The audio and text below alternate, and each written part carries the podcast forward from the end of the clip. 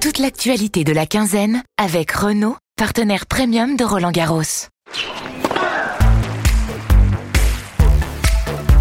Bonjour à toutes et à tous, bienvenue dans Balle Neuve, le rendez-vous podcast quotidien de l'équipe pendant Roland Garros. Pendant 15 jours, avec un reporter de l'équipe, on va vous raconter tous les matins une anecdote, une histoire, vous donner une analyse, un décryptage d'un fait de jeu, les grandes stars, les Français et Françaises, les joueurs et joueuses méconnus, les évolutions techniques, stratégiques, les entourages, bref, de quoi briller avec vos amis fans de tennis.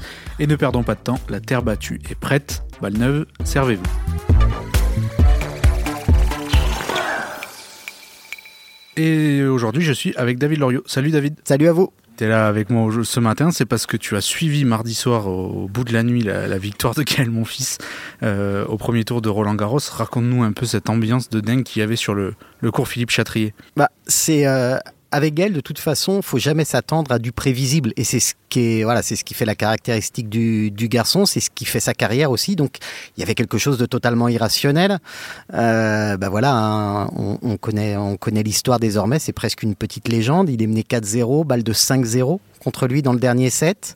Euh, il joue un quatrième set sans jouer, c'est-à-dire qu'il a plus de jambes, il est cuit et, et, carbo, donc il se, il se, réserve pour le cinquième set. Et puis bah voilà, on en arrive à 4-0, 30-40. Et puis, euh, bah, comme il l'explique lui-même, là il se relâche, il, veut surtout éviter de prendre un 6-0, euh, ce que seul Andy Murray lui a mis à, Roland Garros. Donc il veut éviter ça. Donc il prend, il commence par prendre un jeu il sent bah, qu'il est plus relâché, qu'il a plus rien à perdre de toute façon. Donc bah, il lâche deux trois coups, il passe deux trois coups droits, il revient 4-2.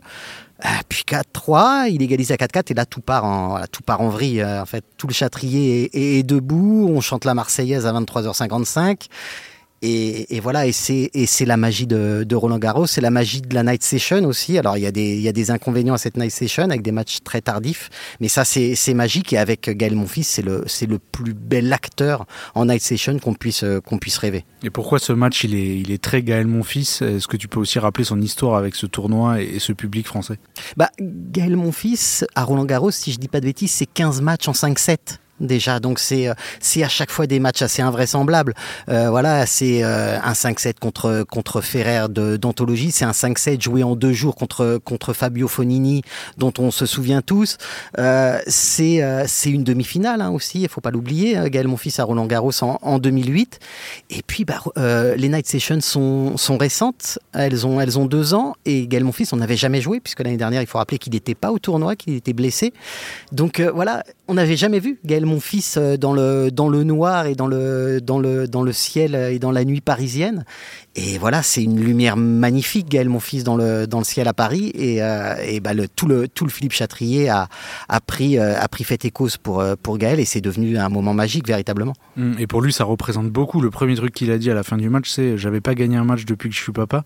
en plus, sa compagne Elina Svitolina joue aussi le Roland Garros. Elle vient de gagner son deuxième match ce, ce mercredi.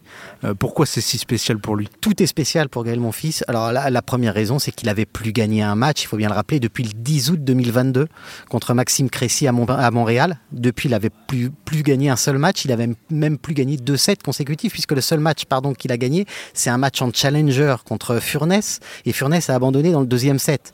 Donc un match véritablement au bout gagné par Gaël Monfils, il n'y en a pas eu depuis août dernier.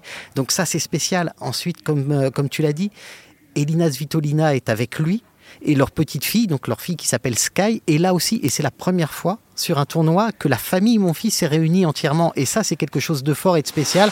Pour Gaël, on le sait, il a 36 ans, il va pas courir après des chimères désormais. Il rêvait d'un grand chelem, il en gagnera jamais. Mais voilà, tous les petits bonheurs qui sont, euh, qui sont à prendre, et eh ben, il les prend. Et celui euh, contre Sébastien Baez au premier tour du Roland Garros 2023 c'en est un, c'est énorme. Et, voilà, pour lui, c'est un vrai cadeau. C'est sa première victoire en 2023. Euh, ben voilà, c'est pas c'est une renaissance, j'ai envie de dire, à 36 ans encore une fois. Il, nous a habitués à ressusciter mille fois, mais là, elle est belle parce que bah, on sait qu'il est sur ses dernières années et que bah, ce, moment vécu là, c'est un truc de dingue, comme il l'a dit lui-même. Et tu crois qu'au bout de trois jours, on a déjà le match du tournoi avec celui-là? Je sais pas si on a le match du tournoi, mais on a la night session probablement du tournoi, en tout cas en termes d'émotion. Mais euh, par rapport à ce que, l'émotion que ça a généré, par rapport à ce que ça représentait pour Gaël qui avait toujours pas gagné un match de la, de la saison, je pense qu'on a effectivement le mot, l'un des moments très forts du tournoi, euh, du tournoi 2023. Oui, ça c'est sûr.